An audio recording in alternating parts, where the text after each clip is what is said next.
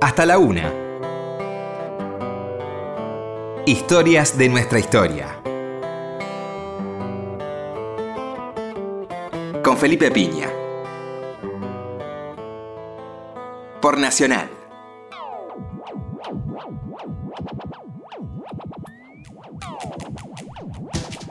Hola, buenas noches, ¿cómo le va? Acá estamos nuevamente en Historia de nuestra historia. ¿Qué tal, Roberto? Hola Felipe, buenas noches. Bueno, muchísimas gracias a toda la gente que nos escribe, que sobre el programa. Somos el programa más bajado de podcast de Radio Nacional, así que estamos muy contentos con esta nueva forma de escuchar la radio que tiene la gente, en el auto, en cualquier lado, donde puede escuchar cuando se le dé la gana. Y lo pueden también bajar de entrando a la plataforma Contar, que está muy buena. Si ven el marginal, después de ver el marginal 2, que va por el- hoy el tercer capítulo, bueno, en estos días el tercer capítulo. Sí. Pueden ir abajo de todo, ahí está nuestra, nuestro podcast eh, de historia de nuestra historia y escuchar nuestros programas. Bueno, hoy tenemos un invitado muy interesante, Ricardo Colar, ¿cómo estás? ¿Qué tal? ¿Cómo están ustedes? Bienvenido. Eh, para hablar de su libro El reino de las mujeres, el último matriarcado, me pareció sumamente interesante, pero te quería preguntar por el anterior, que hablaba de Vilcabamba y, y esta situación tan particular de estos hombres longevos, cómo es esa historia, ¿no? Y qué, qué tanto tiene que ver el agua, las condiciones locales, Sí. cómo es. Bueno, yo en realidad ese libro se origina, bueno, tiene varias historias ese libro, ¿no? Pero yo me preguntaba qué es lo que va a pasar en el futuro, porque de hecho Ujú. este, la medicina moderna está otorgando unos cuantos años más de vida. Claro. Hay que acordarse que hasta la aparición de los antibióticos, el promedio de vida era 35 años. Ujú. Entonces hay muchas cuestiones, eh, costumbres, cuestiones legales que todavía rigen nuestras vidas, que estaban, fueron armadas cuando la gente vivía mucho menos. Por ejemplo, los matrimonios. Los matrimonios eran para toda la vida, claro. Se Claro. conocían 17, 18 años. ¿Cuánto dura ese matrimonio? 15 años.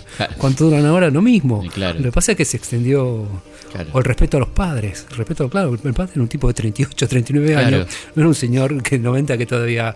Es impresionante la ¿Cuánto cantidad- duraba ese respeto entonces? Claro, Duraba duraba uno- poco. unos años, claro. Va- valía la pena, porque era una que- persona. que durar un par de décadas, digamos, Claro. El padre era una persona en pleno uso en, en su en el momento más esplendoroso de su salud.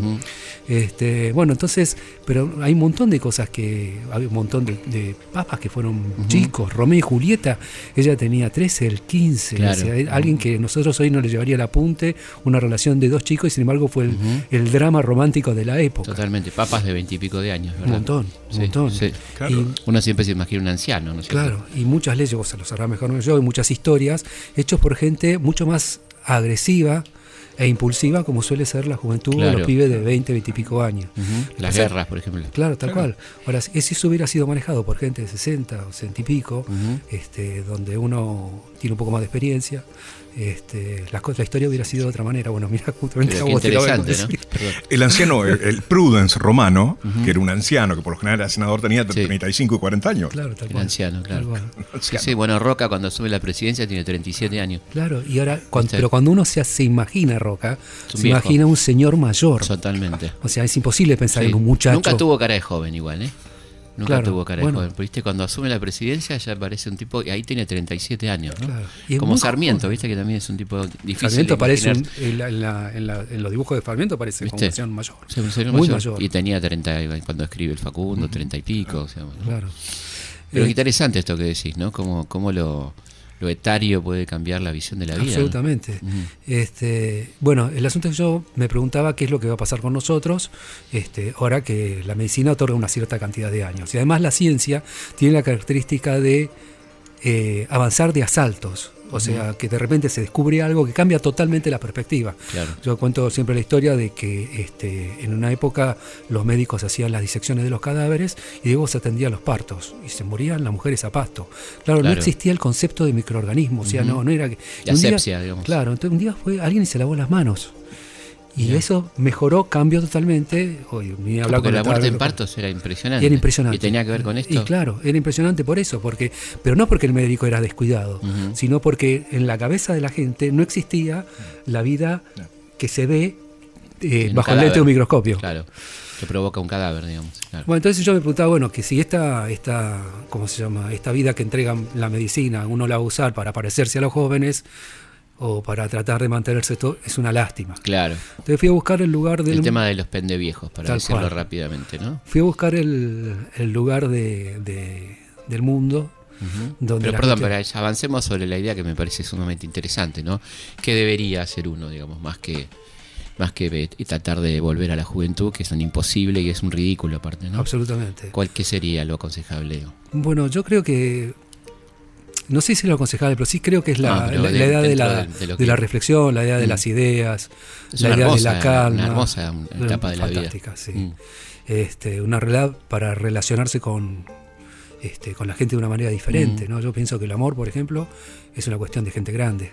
Cierto. Cuando uno este, ha, ha- ha tranquilizado los impulsos de la juventud, y estamos hablando del amor y no de la pasión, Sí, sí, sino, sino del amor, del amor, Mm. el amor entre un hombre y una mujer, Claro. entre quienes se, que se quieran, este, Aparte uno ya ha hecho la selección natural, ¿no? tal cual. Te y quedas con la gente, con la gente que realmente vale la pena, me parece, ¿no? Y Si hace- no aprendiste, bueno, estás listo ya. Sí, el que repite, Claro. repite, repite. Claro. Este, pero yo además este, creo que, y de hecho yo en el libro cuento, este, que la gente que se ha dedicado a la, este, al pensamiento, a la ciencia, Mm. en esa época por lo menos vivía un poco más de tiempo. Claro. Este, y Bueno, y también tiene que ver con el tema del Alzheimer, ¿no? O sea que hay menos posibilidades si usas mucho el bocho. mucho ¿no? la cabeza de poder hacerlo. Este, y me parece que, que- que sería una lástima que esa, esos años este, lo único que sirvan sean para hacerse más cirugías o Mm. buscar la comética este, o para identificarse con los jóvenes en una guerra que está perdida. Está perdida, claro, de perdida. Aparte es una inversión de tiempo y dinero inútil, ¿no? Inútil absolutamente que lo único que sirve es para narcisismo y que uno se pierde un montón de cosas este, que por suerte trae la edad, ¿no? ¿Qué, trae, ¿Qué trae, por ejemplo? Yo creo que trae.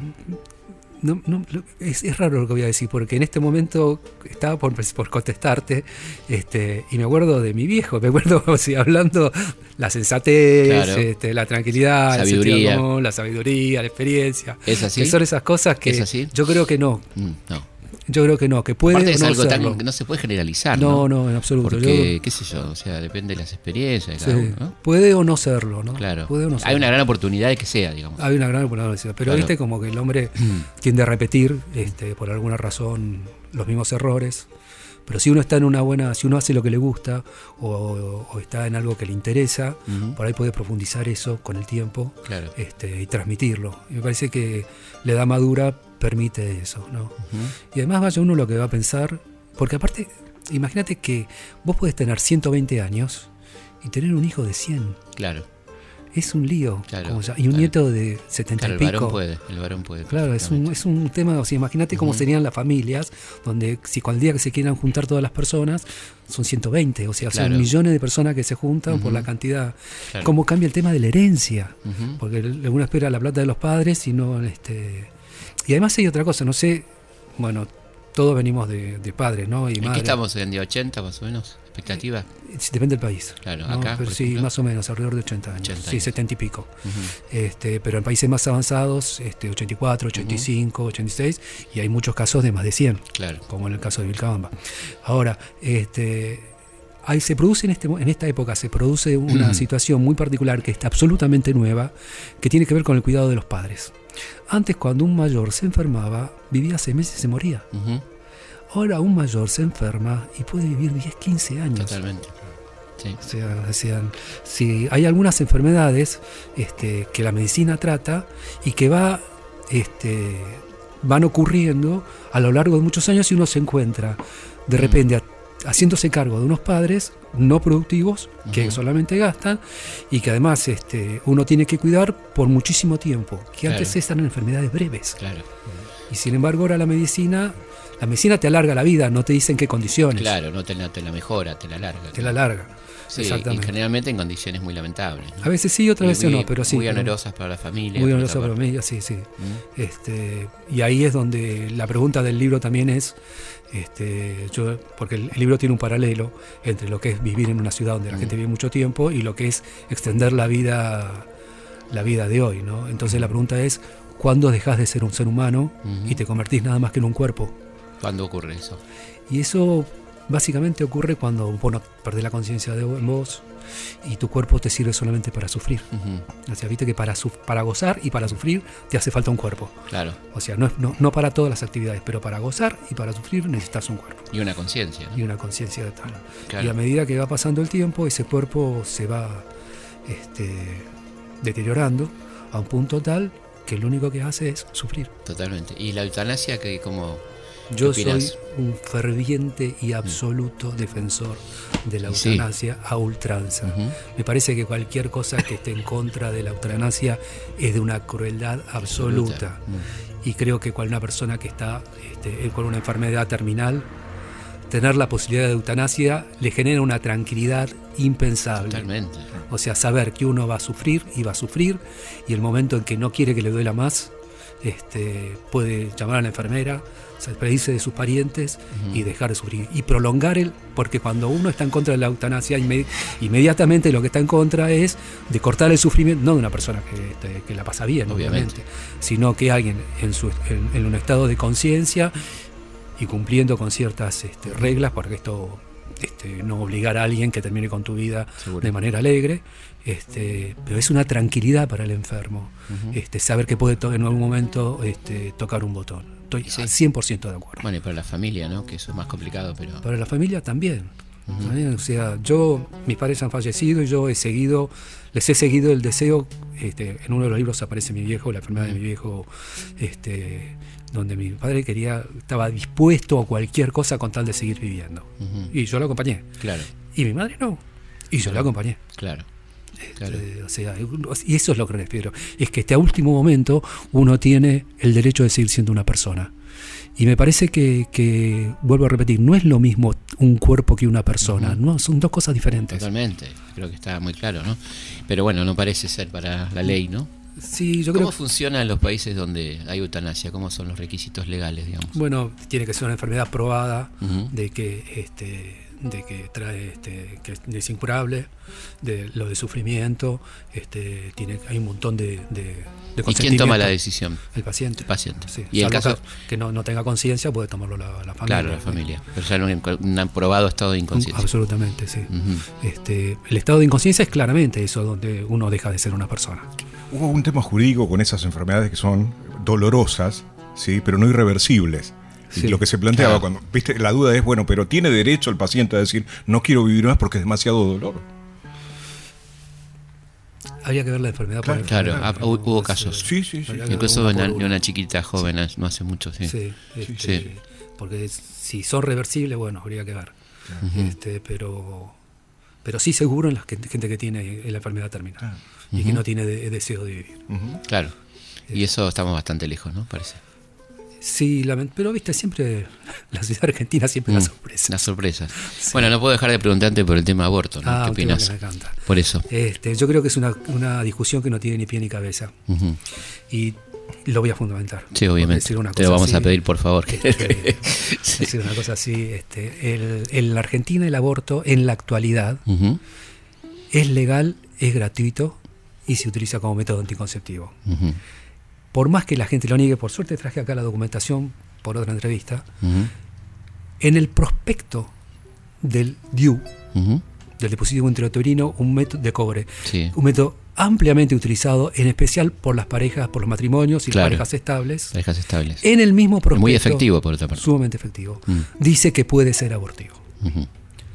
La FDA, que es como la máxima entidad este, donde todo el mundo agacha la cabeza, todos los médicos, por suerte, porque es una entidad muy seria en Estados Unidos, que determina la- los medicamentos que están prohibidos y permitidos y demás, dice este, que el DIU es abortivo. Hay varios juicios que se hicieron en Estados Unidos donde la FDA salió como perito y determinó que el DIU puede ser abortivo. Y vuelvo a repetir lo que dije al principio, el fabricante lo pone en el prospecto. Le digo porque yo he publicado un artículo sobre ese. Infobae y me discuten, me dicen que estoy mintiendo, pero digo, si el fabricante Claro. lo dice el fabricante, Sí, ¿qué sí, lo va a sí. decir? ¿Para vender menos? Este, A mí me impresionó mucho, estuve ahora en Nueva York y me impresionó la publicidad de Diu. ah, sí. Hay publicidad de Diu, pero Claro. es increíble realmente para nosotros, nuestra mentalidad tan cerrada, ¿no? Bueno, Una pareja feliz que, bueno, la chica va y se acuerda y va y le cuenta al novio, ya tengo Diu. Este, me pareció impresionante. Y pasado la publicidad en horario, digamos, eh, habitual. Claro. Sí, sí. Bueno, el tema es así. El DIU tiene varios mecanismos de acción. Entre ellos existe la posibilidad de que sea abortivo, que significa que como el espermatozoide y el óvulo no se juntan en el útero, sino que se juntan arriba en la trompa y después bajan juntos, no permite que se adhiera Claro. a la pared del útero. De esa manera es abortivo. Ahora, Vos imaginate la Argentina que está tratando de incluirse en el concierto de las naciones occidentalizadas. Si la ley, si está si se prohíbe el, este, el aborto y uno quiere ser coherente, tiene que prohibir el DIU. No solamente tiene que prohibir el Claro. DIU, que lo dice el fabricante, que es abortivo, sino tiene que obligar a todas las mujeres que tienen colocado un DIU a sacárselo. A sacárselo. Y además deben ser acusadas todas de asesinato múltiple. Claro. Y a los médicos de favorecer De criminales. de criminales. Claro. No hay, no hay ninguna razón que se me ocurra en contra Claro. de, de cómo se llama. ¿Por qué? Porque es chiquitito, ahí está de Mm. vuelta el tema del microscopio. O sea, no se puede hacer, no van a permitir que se haga el aborto por medio del misoprostol, pero sí lo van a permitir que lo haga el VIU porque no se ve, porque está ahí colocado. Este, Mm. Y no vos decías, sentido. vos decías que tenés documentación sobre que es legal. eh, no hace falta que la mostremos, Ah. pero te, te pido que a qué te referís, ¿no? Cuando, esto. cuando digo documentación es. que es legal y que es gratuito y que no, no, porque hay una ley, que es la ley, la ley de, de salud reproductiva, que dice que se entregan los este los anticonceptivos, entre los anticonceptivos que se entregan está el DIU, y Sí. te lo colocan de manera gratuita. Claro. O sea, es legal y es gratuito. Ujú, Este, y está permitido. O sea, yo no sé cómo van a, negar una ley cuando en realidad hay miles y miles de mujeres que se convertirían automáticamente en asesinas múltiples, todo porque lo que vale acá es la idea Claro. de que es una persona, que es un embrión, Ujú. cuando comienza el embarazo. Son, ¿cómo se llama? Ideas así. Pero si vos te sostenés en la idea de que el embrión es una persona, lo coherente es prohibir el DIU. Claro. O mantenerse en esa pasión tan grande que tiene la humanidad, que es la pasión por la ignorancia. Este, Sí, una de las pasiones más, más duraderas y duraderas. Sí, o como se llama la, la otra manera de subsistir, que es decir una cosa y hacer otra. Claro, la incoherencia. Este, la incoherencia, absolutamente. O sea, por eso cuando, cuando este, Pero bueno, lo, hablar lamentable es que no estamos discutiendo científicamente, ¿no? Yo creo que Claro, lo- ese es el problema, ¿no? Y Porque yo- esto de las creencias no tiene ninguna importancia, no debería tener ninguna importancia. no tiene, tiene ninguna presencia para Ni relevancia a la hora de decidir una ley, ¿no? Porque, Por supuesto. ¿Cómo vamos a discutir creencias? ¿Cómo se discuten creencias? ya bastante triste es para quien cree Mm, este, este, y hacer obligar a todo el mundo a creer de la misma persona. Exactamente. Ni hablar de cuando se hablan sobre, se quiere fundamentar de manera científica. A mí me gusta cuando hablan sobre, no me acuerdo qué comité argentino de médicos, que dicen que el- la concepción, en Estados Unidos la concepción comienza en otro momento. O sea que lo- el grupo de médicos argentinos es superior al, al grupo de médicos argentinos Bueno, de eso, Estados Unidos. eso ya lo sabemos. este, Siempre somos claro, superiores. dicen que comienza con la implantación. Mm, Este, no, no, me parece que la negación y el oscurantismo este, eh, y el, bueno, el conflicto eh, histórico que mantiene la religión y la ciencia, Mm. Claro. por más que a veces han tratado de encontrar puntos en común, este, demuestra a las claras qué es lo que está pasando. Y lo que más, lo que más me preocupa, me preocupa es este, que, y lo bueno que tiene el debate sobre la- el Mm. aborto, este, sobre la despenalización, es que pone un poco en blanco sobre negro lo influidos que estamos sobre, el- sobre la cultura religiosa. claro. Aunque hay un montón de cosas que tienen que ver con la religión, este, que para nosotros nos pasan desapercibidas porque que decimos nosotros no creemos y pensamos que no tenemos adentro nuestro esas cosas, el tema de la culpa, el tema del bien y el mal, Mm. el tema del castigo, La muerte. cosas- la muerte, La muerte quizá la más importante de todas, ¿no? la vida después de la muerte. Claro, claro, exactamente. este, que es sí. una, una, ¿cómo se llama? Este, es una idea muy particular. Ya es una, una especie de, de frase complicada, vida después de la muerte. Tal cual, sí. ¿no? Si hay algo después de la muerte seguramente no es vida, ¿no? Digo yo, claro, no y sé. además, eh, yo siempre pensé Porque que. si hay muerte ya, Sí, está, seguro. ya terminó, ¿no? Si uno piensa cuál es la- el, el estado más prolongado del ser humano, es el de muerto. El de muerto, claro. Bastante más prolongado que el de vivo. Mm. ¿Y qué nos dice la ciencia sobre eso, sobre la muerte? Y la ciencia tiene para decir sobre eso. O Por sea, eso, si por eso. vos, eh, cuando vos te despejás de ideas religiosas este, y empezás a, a pensar científicamente, la, la muerte es un es una enfermedad como cualquier otra.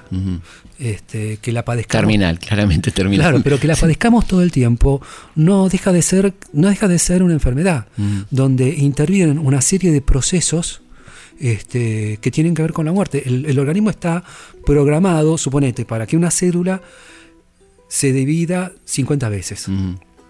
Este, y después de esas 50 veces viene un programita que dice que no se divide más. Ahora imagínate si uno puede entrar en ese programa. Y de hecho hay cuestiones que esas células que se dejan de dividir y que dejan de crecer, crecen. y siguen dividiendo. Ese es el cáncer. El cáncer, claro. Claro. Por eso hace dos o tres años le, este, le entregaron el premio Nobel de la medicina al gente que trabajaba con longevidad y cáncer. Porque biológicamente hay una relación. De eso que viene el loco y mal modulado, imagínate si puede organizarse. Y hay una Claro, porque serie, el, el cáncer es una, el- una ciencia, una célula enloquecida de alguna una manera. célula que sea que sigue Claro, reproduciéndose. sigue reproduciéndose. Ahora, imagínate si se lo puedes ordenar. O sea, el cáncer que hace, levanta este, la inhibición de seguir reproduciéndose y se sigue reproduciendo. Ujú. Este, o sea que hay un mecanismo. Bueno, hay una serie, como un listado de 10 mecanismos que hubo hace unos años una reunión científica que dice estos intervienen este, en la longevidad. Este, de hecho, hay algunos bichitos, uno que se llama el C. elegans, que es una especie de gusanito transparente, que en condiciones de laboratorio, un bicho que, que dura una semana, dura tres semanas y media. Ujú. Porque han intervenido en los procesos biológicos De ese bicho. de ese dicho. O sea que en el futuro lo que uno piensa que es inexorable, que nos va a pasar a todos, porque este, yo creo que hasta las verdades más intensas, este, hay momentos que se deshacen, este, por suerte. Y que la idea de la muerte también, cuando uno la empieza a mirar desde otro aspecto, o sea, se saca la- el concepto religioso de encima y lo puede ver como, como un proceso biológico sobre el cual se puede intervenir, va a dejar de, de ser lo que es para nosotros ahora. Y después de la muerte, ¿qué? Después de la muerte yo creo que nada, absolutamente nada, salvo que te guarden un pedacito de célula y te clonen. Claro. Este- O que hay- hayas donado órganos, por ejemplo. Sí, o que hayas donado órganos. Una, fórmula, una forma de sobrevivir interesante. Muy interesante, Y ayudando a los demás, digamos. totalmente. Este, Por ahora es lo que, te- es lo que tenemos. Sí, Claro. sí. Y yo creo, bueno, que eh, el tema de la idea de la muerte, de la vida después de la muerte, yo creo que yo siempre pensé que era muy útil para la gente que se está muriendo. Claro. O sea, pensar que, este, que, bueno, que no es tan grave. Ujú. Este, unos que son especialistas que en, en eso son este, los terroristas musulmanes. Claro. Que, este, que- Claro que en las 500 vírgenes, ¿no? Claro, tal cual. Sí. Pero de repente te encontrás con gente que es realmente no creyente y que te dice algo, no sabes qué tranquiliz- tranquilizador que es no ser creyente cuando estás muriendo. Porque uno siempre supone que va al paraíso. Claro. Ahora, Si vas al infierno, Claro, pero nunca sabes si hiciste la cosa del todo bien, Claro. como, para, Falta- como para haberla pegado. falta el juicio. Y, que en el juicio no te toque un juez, como se llama. Y es para si- y es esta te para siempre, ¿eh? Y esta te equivocaste. Y no, ese es para ese es siempre. para siempre. O sea, que ser una creyente que se acabó, Sí. se cierra, es más Mejor, tranquilizante. Es mejor, sí. Ah, y un concepto que, del que habla Dolina, es decir, no es el mismo paraíso para todos, lo que vos decías recién. pero- Probablemente. Un escandinavo, en Claro. musulmán, en un Sí, sí, paraíso aparte eso es genial, ¿no? Porque tantas religiones como, Claro. como culturas y que, que será, ¿no? ¿A dónde. ¿A dónde va esa gente, digamos?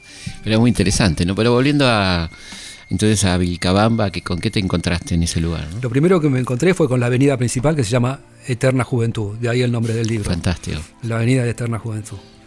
Y después me encontré con cosas increíbles, ya las tengo grabadas.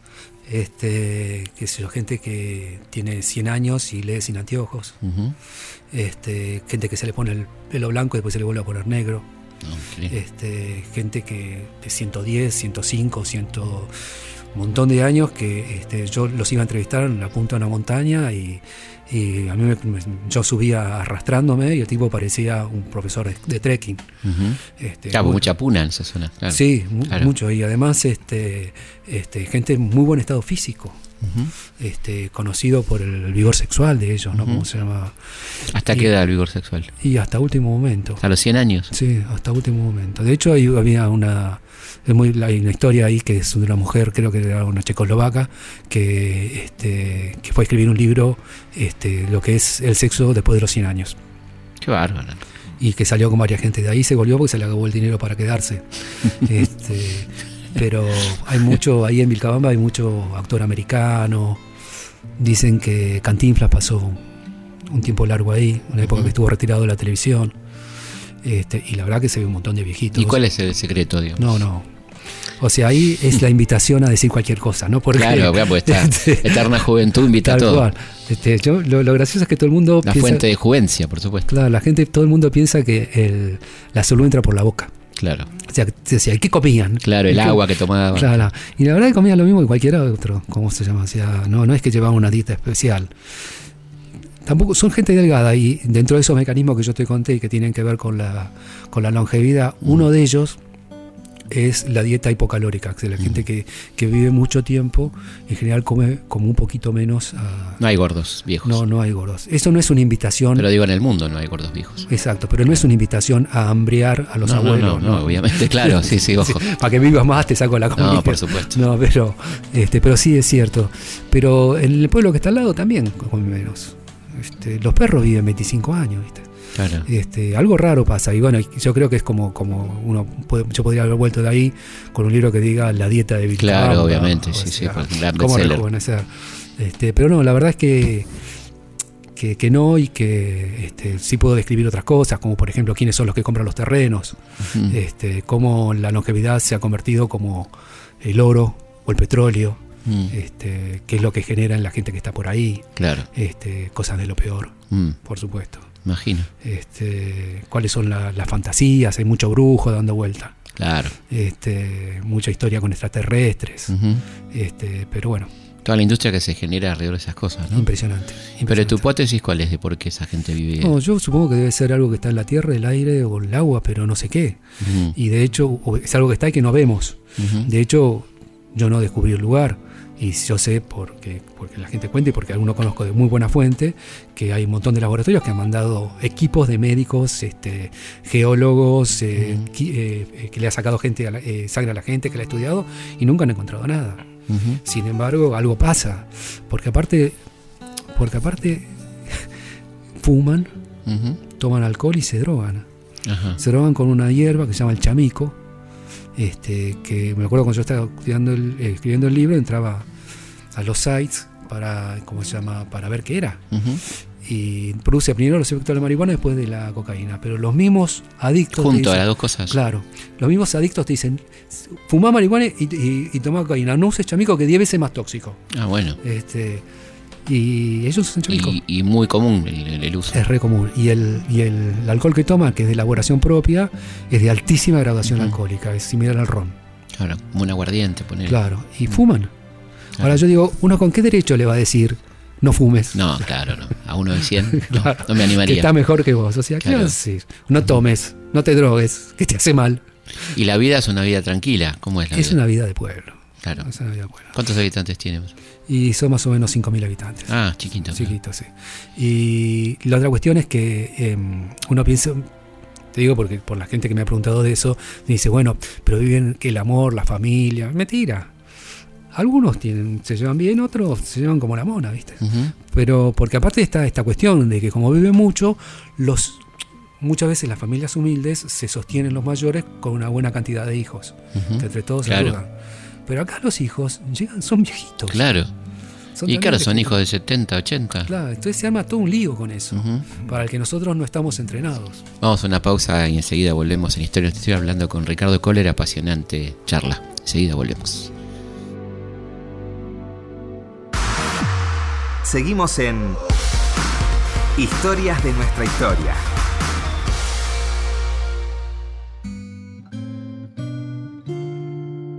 Seguimos en Historia Nuestra Historia en esta madrugada del sábado hablando con Ricardo Kohler. Estábamos hablando del fenómeno Vilcabamba, él estuvo allí, escribió un libro sobre el tema y lo bueno que no, no hay secretos, no hay un- una pastillita Vilcabamba, ¿no es cierto? Por lo menos por ahora. Por ahora no. Y eso que decías que lo han intentado realmente mucho. Sí, sí, lo han intentado, pero que evidentemente es algo que no, que no, no llegamos a ver, como contaba antes, como los microorganismos en su momento, este, cuando atendían a las embarazadas. Pero Claro. algo pasa, algo que en algún momento se va a saber y que va a cambiar la historia de la humanidad. ¿Y hay otro lugar así en el mundo? Sí. Este, ojo que porque hay, hay como una diferencia. Hay lugares, suponete que la que vos podés tener como una cosa es la expectativa de vida y otra cosa es la longevidad. Ujú. Eh, parece ser como que lo máximo que puede vivir una persona, si todo le sale bien en la vida, son 110 años. Pero llegás a los 110. Sí. este, pero está- eso en Japón hay un pueblo que se llama Ogimi, que yo lo cuento al final del libro, donde son como alumnos perfectos de la salud. Hacen ejercicios, Ujú. se reúnen en forma comunitaria, es un país que tiene dinero para la prevención de la salud, este, pero bueno, llegan los viejitos que apenas ven, apenas se pueden Ujú. mover y demás. Claro. Pero hay otros lugares donde este, la vida se prolonga de manera inexplicable. Hay un lugar en el Cáucaso, este, en, este, en un país que, como se llama, que todavía no, no tiene entidad de país propio. Este, en, la capital es Abjasia. Y después hay otro en Pakistán, eh, que es tierra talibán. O sea que es el- son dos lugares que están en guerra. Algo muy común en los seres humanos, que Sí. cuando encuentran algo bueno tratan de destruirlo. Este, y estaba Vilcabamba también, que es donde uno puede ir un poco más tranquilo, Claro. este, sin que te maten. O sea, no son muchos lugares en el mundo. No, no Estamos muchos, hablando de muy pocos Muy lugares. pocos lugares, sí. De hecho, Stalin, este, él siempre se, se, ¿cómo se llama? Se van a lograr de venir a un lugar de que vivían mucho tiempo, ¿no? Ujú. Que era este lugar este, cerca del Cáucaso. Ah. Este, donde ellos, según ellos, la teoría es que ellos preparan un yogur este, que les hace ir mucho tiempo. Pero viste, la gente tiene Claro. como cierta tendencia a, a la fantasía Y a también. la mistificación, ¿no? Absoluta. Bueno, y vayamos al Reino de las Mujeres, este tu último libro, eh, donde encontraste este lugar eh, tan particular, ¿no? Con esta comunidad eh, donde reina el matriarcado, podemos decir. Este, es, es un- ¿Hay muchos lugares donde hay matriarcado? Yo, después de publicar el libro, yo he visitado otros cuantos. Pero todos una cosa es que la mujer tenga como un rol predominante este, más fuerte que el hombre y otra cosa es que sea un matriarcado y ahora te explico por ejemplo Sí. una de las comunidades que con la que yo estaba es una isla en Corea la isla se llama Jeju una isla una isla muy particular con algunas características muy especiales este, como por ejemplo tienen un museo de ositos Ajá. este, De peluche. de peluche. Este, tienen casitas donde va la gente grande, pero casitas de muñeca. Este, y tienen una, una comunidad que se llaman los Aneyo, que este, son mujeres buzos. La historia es así, este, son mujeres que, que, eh, sacan los mariscos, en apnea lo hacen. Eh, eh, ellos empezaban a recolectar mariscos y esos mariscos se empezaban a vender a Japón. Lo que les daba a esa población, tanto a los hombres como a las mujeres, mucho dinero. Cuando se notan que esa población empieza a ganar mucho dinero porque exportan los mariscos, ¿qué es lo que hace el Estado? Genera una ley para cobrar impuestos. Claro. Pero esa ley la redactaron mal y dijeron que los varones que se sumergen para tienen que pagar tal impuesto. ¿Qué hicieron los locales? Mujeres. Mujeres. Claro. Y esas mujeres ganan muchísimo más dinero que los hombres. Entonces ese lugar está tomado como un matriarcado, pero no es exactamente un Claro. matriarcado. Igual cuando vos conoces a las coreanas te das cuenta que tienen otro tipo de, de personalidad. Lo mismo que hay un, una pobl- un poblado en México que se llama Juchitán, que ahí pasa una cuestión muy particular aparte, donde también las mujeres manejan el comercio y los hombres trabajan como si fuera en el campo. Las mujeres ganan mucho más Claro. que los hombres. Es una, es, una, es una localidad muy particular porque ahí están lo que se llaman los munchis, donde es- una de las poblaciones con mayor índice de homosexualidad en México. Pero lo, lo maravilloso es que los homosexuales son como muy bienvenidos. Este, y además de eso, Y esto es histórico, es hace Sí, muchos sí, años. hace muchos años. Y además de esto se produce una, algo que es que eh, algunas madres crían a sus hijos como homosexuales. Ajá. Y eso trae una pregunta que es eh, si alguien tiene derecho a, a criar a su hijo como homosexual. Claro. Y bueno, ¿Y esto porque cuál sería la ventaja, digamos? no? la ventaja es que es el último hijo que se queda con la madre Mm, para cuidarla. Claro. Este, Con el hipo consumado. Tal cual. Y además, los homosexuales manejan como una un área de la economía, que es- la manejan ellos básicamente, que le dedican mucho dinero. Y además es una ciudad, un pueblito, donde están todo el tiempo de fiesta, pero todo el tiempo. ¿eh? Cortan las calles todos los días y hay a dos o tres. De hecho, uno se vuelve más importante en la, en la ciudad en la medida en que sus fiestas sean más exitosas. Y en ellos, los, los munchis tienen un, papel importante, lo que le da prestigio a la familia. Ajá. Este, Cosa pero bueno, extraña, ¿no? Sí, es una cosa muy rara. Es una cosa muy rara. Pero aparte, vos decís, es ancestral, esto no. Sí, sí, es como una costumbre de ellos y además en México. Claro, que es un país cosa. tremendamente machista. Totalmente. Este, bueno, pero volviendo al, al tema del libro, yo le puse el reino de las mujeres porque realmente hay una diferencia muy importante entre que la que manda sea la mujer o lo que esté puesto en práctica es lo femenino. Claro. Y la mujer y lo femenino, aunque nos parece lo mismo, no es exactamente igual.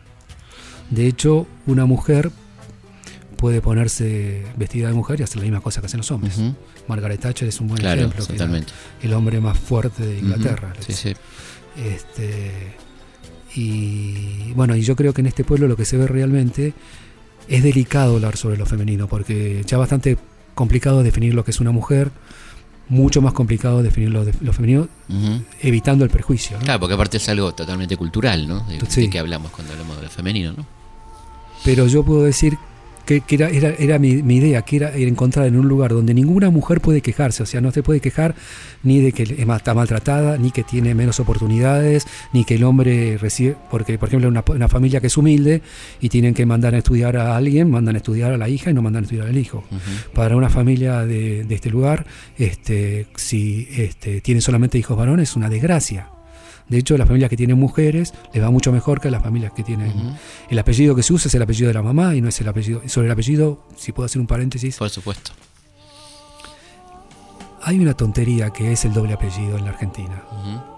Y yo, yo me gusta estas cosas porque lo mismo que con el Diego me ganó muchos, muchos enemigos. Claro, lo cual no está nada mal.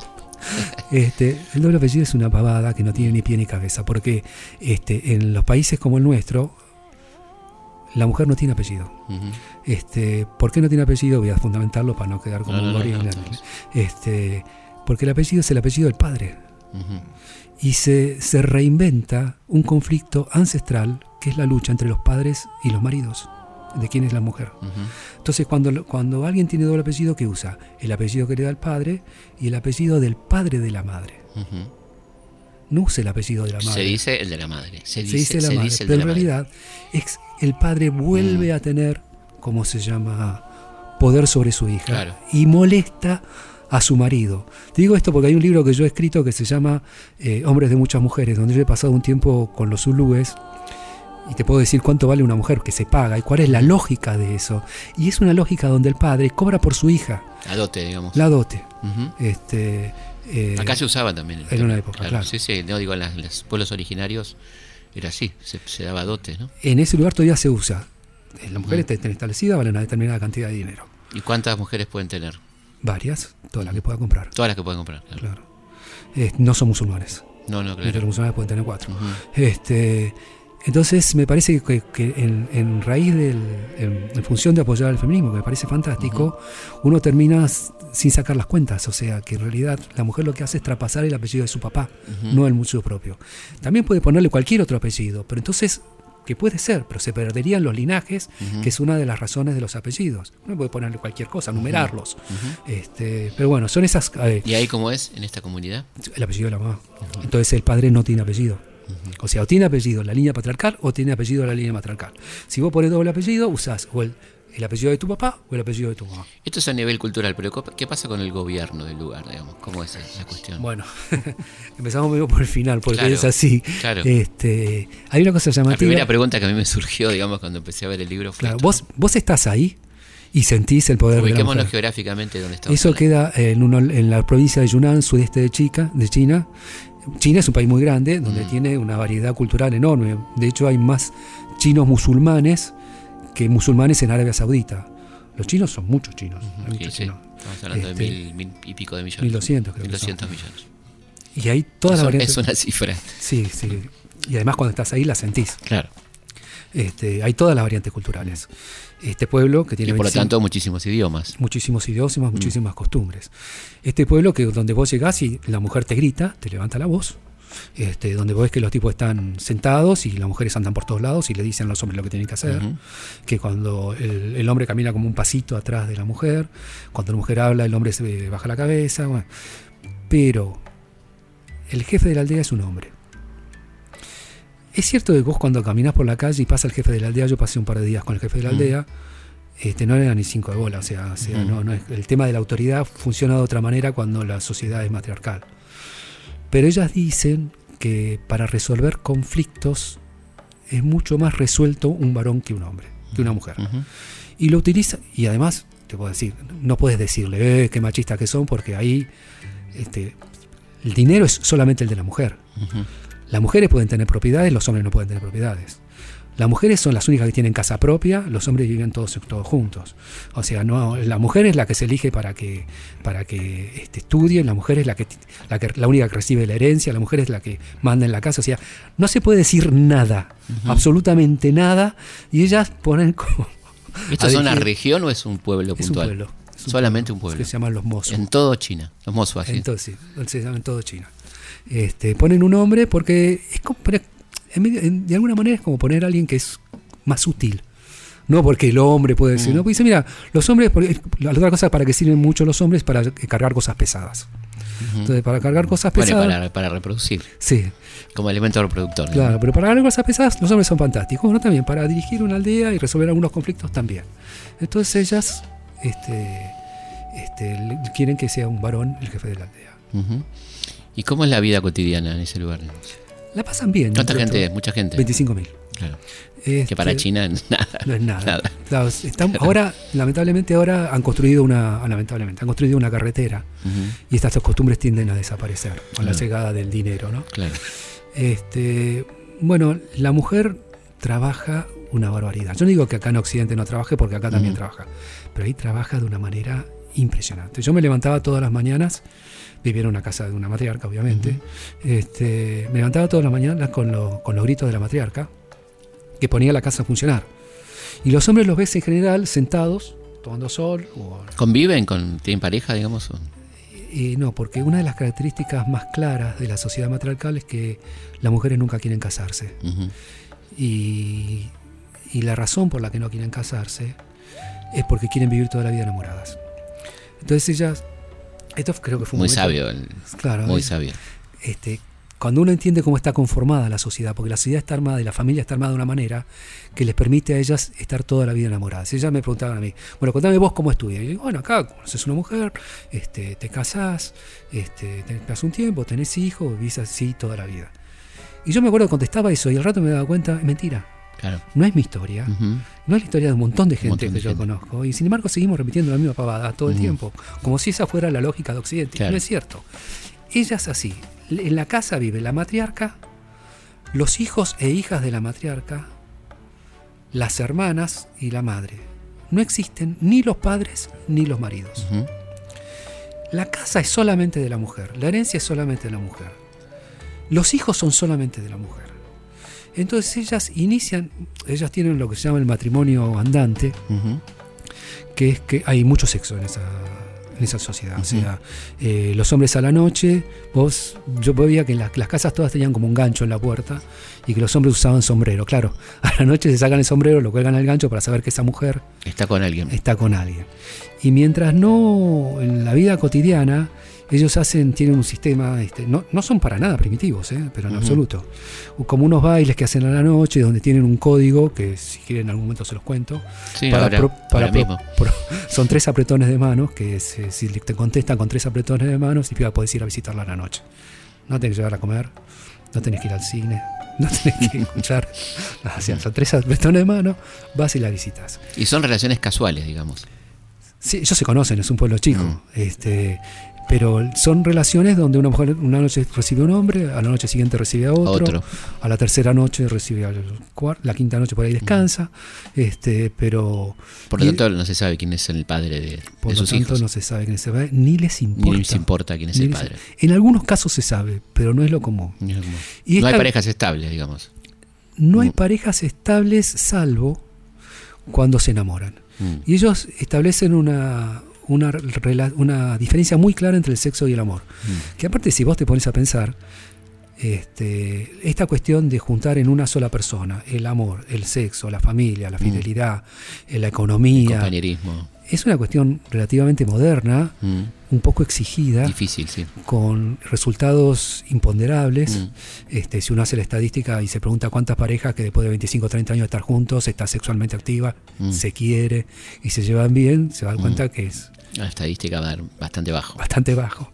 Porque aparte, viste que para, para casarte no, no hace falta estar enamorado. Para hacer familia tampoco. Para tener hijos no tenés que estar enamorado. Se hace de otra manera. Claro. O sea, este, bueno, entonces ellas dicen todo lo que tenga que ver con el sexo, la satisfacción, es una cosa que no tiene la menor, este, el menor compromiso. Ahora, cuando se enamoran, en general, una mujer recibe solamente un hombre y ese hombre solamente visita a una mujer. Y, esto, nunca y esto jamás se cumple, digamos. se cumple hasta que se deja de cumplir. Y cuando se deja de cumplir, se separan. Pero estos jamás, jamás van a pretender vivir bajo un mismo techo. Jamás, jamás van a querer compartir los hijos. ni juntar la economía, porque ellos dicen que eso arruina la relación. O sea, y además te das cuenta, ellos tienen una buena de describir cómo se dan cuenta de que están enamorados. Porque uno muchas veces conven- con- confunde el sexo y la pasión con el amor, que son cosas diferentes, ¿no? Este, y ellas se dicen que vos se dan cuenta cuando, aparte de tener relaciones, pueden hablar. Claro. Y la pareja es medio como una institución dialogal, ¿viste? Donde este, uno cada tanto puede conversar. Sí, Por más que debería. sí, por más que uno piensa que la gente se- hablando se entiende, cosa Mm. que no es del todo cierta. Este, ellas mientras pueden eh, ser escuchadas y el hombre este, estar al lado de ella, mantienen con una relación que no es, que no es para toda la vida, que es una relación que puede durar unos años o unos meses, Claro. pero mientras ellos se sienten enamorados, este, eh, pasa eso, son exclusivos. Y la forma que, que ellos conforman la sociedad y la familia les permite mantener estas relaciones. Y cuando el amor se termina, como no tienen propiedades en común, como no tienen, los hijos son solamente de la mujer, no existe la separada sola con hijos. Claro. Este, y además como es una sociedad que tiene mucho, le da mucha bola a lo, a lo afectivo, encuentran pareja rápidamente, Ujú. no, por ahí no para enamorarse. Claro. Y ellas dicen que les duele, que hay duelo, pero el duelo es más corto. Es más corto y menos doloroso. ¿Y cómo es la vida de los varones en esa sociedad? Bueno, un poco se aprovechan Mm. los varones, porque este, en el, lo que- esto que vendría a ser como el paraíso del movimiento feminista, ¿no? Mm. Este, los hombres, la verdad que trabajan mucho menos, este, apenas tienen responsabilidades, pueden cambiar todos los días de mujer sin que nadie le diga nada, y lo más importante de todo es que pueden vivir toda la vida con la mamá. Mm. Este, y por eso ellos defienden a ultranza el matriarcado. Son un poco vagos. Y o la sea, gente anciana que vive con la madre, digamos. gente mayor que vive con la madre. Este, en la casa de la madre. Claro, en la casa de la madre. Este, Pues la- los varones no tienen casa, no tienen no propiedades. tienen más- viven en la casa de la matriarca que les toca. Que la matriarca no necesariamente es una mujer mayor, ¿eh? Claro. puede ser una mujer joven con capacidad de mando. Este, y, Pero y les toca por, por algún tipo de parentesco. la hermana. Claro. La hermana o la madre. La hermana o la madre, sí. Mm. Este, y, o una tía puede ser Claro. también. Eh, bueno, el asunto es que, que- que los varones, este, si vos vas, vas al- a los lugares de trabajo, en general ves a los tipos durmiendo la siesta y a las mujeres trabajando. Este, tengo las fotos, o sea, hay, hay, es común que el tipo tenga cara de, de remolón, de poco, este, poca iniciativa. Y la mujer, a diferencia del varón, que suele ser un poco más este, autoritario, este, no pretende del hombre algo que el hombre no le puede dar. Como por ejemplo, que le entienda, este, ni que sea todo el hombre que ella pretende. Y lo tratan medio como un chico, ¿no? Claro. Este, Hay una especie de subestimación, digamos. Más que una especie. Claro. Trataba de ser suave, pero sí, Sí. sí, ahí como dice, bueno, es un hombre. es un hombre, Sí, claro. Pero, Mm. sin embargo, no, no te tratan mal, ¿eh? te gritan un poco. Un poco, viste, tenés que, que aceptar eso, Claro. pero no es que, que- que el hombre está en una posición. Pero esto de no pedir lo que el otro no es capaz es extraordinario, ¿no? Sí, totalmente. Es muy sabio. Sí, si no, te, te embarcás viste, en la queja constante. Ujú. Lo mismo pasa con la relación de pareja. una- Claro. Es una relación que no funciona, o sea, no funciona la relación entre el hombre y la mujer, este, algo que nunca termina de encajar.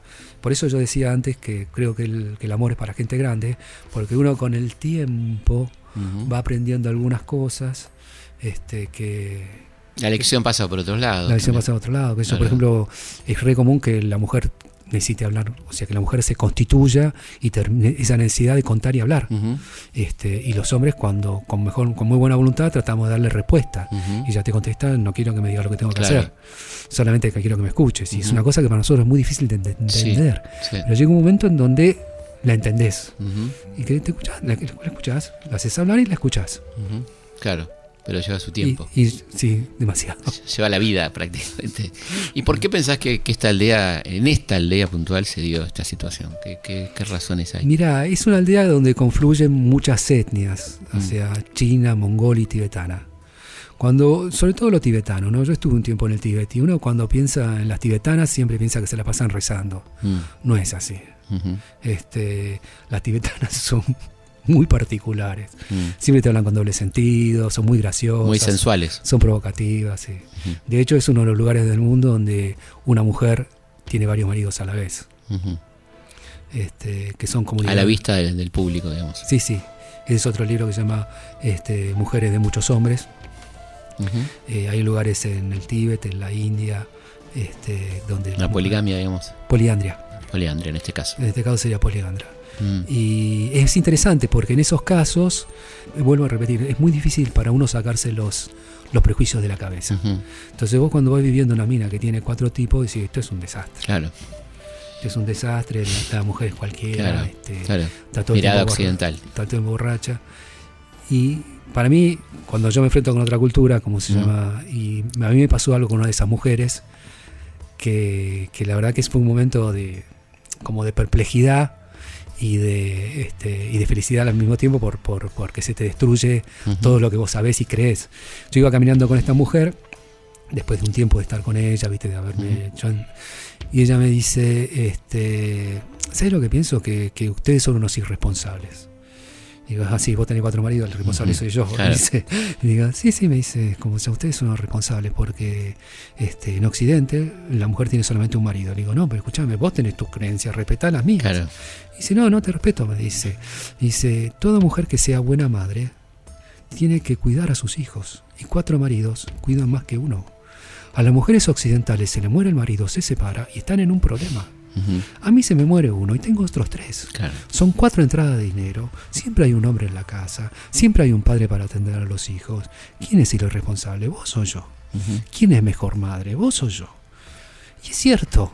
Porque vos aparte, cuando estás en una casa de una mujer que tiene cuatro maridos, es como ir a visitar a tu tía. O sea, este, los chicos entran, salen, hacen los deberes, la mujer le da de comer, toman la leche, este, los padres siempre están presentes, hablan con ellos, Están, conviven con los cuatro, digamos. conviven con los cuatro, los cuatro a la vez. Y tienen un sistema, esto no tienen el, el- ¿cómo se llama? El, el gancho y el gorro, tienen los zapatitos en la puerta de la, de la habitación de la mujer, pero tienen como un este tienen como un este un fixture, digamos, una, una especie Para de los vínculos sexuales. para. El lunes le toca a uno, el martes le toca a otro, el miércoles le toca a otro. Es muy interesante hablar con ellos, ¿eh? es muy interesante. Como también es muy interesante hablar con las mujeres que este, todo el mundo está en contra, eh, mirá los tipos que tienen muchas mujeres. Digo, ¿cuántas, ¿cuántos de ellos, gente que, publica, que, que protesta contra estas mujeres, habló con esas mujeres?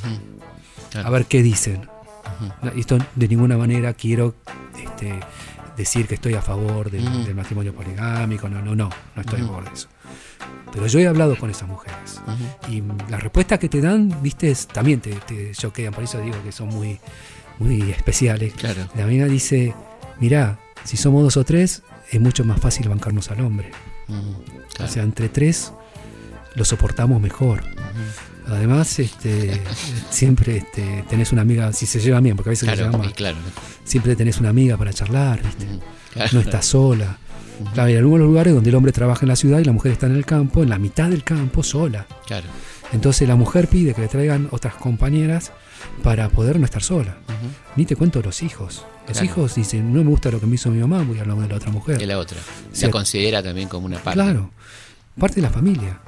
Pero para eso tiene que llevarse bien, que es otra historia. Bueno, muchísimas gracias Ricardo, la No. verdad que ha sido un placer, una muy linda charla. Recomendamos el libro El Reino de las Mujeres, el último matriarcado que publicó Planeta. Muchísimas gracias por la No, visita. muchas gracias a ustedes. Nosotros nos volvemos a encontrar como siempre viernes a la noche, madrugada del sábado, aquí en Historia de nuestra historia. Hasta la próxima. Historias de nuestra historia. Conducción, Felipe Piña.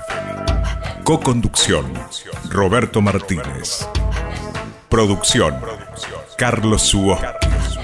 Archivo, Mariano Faín. Edición, Martín Mesuti. Martín Mesuti.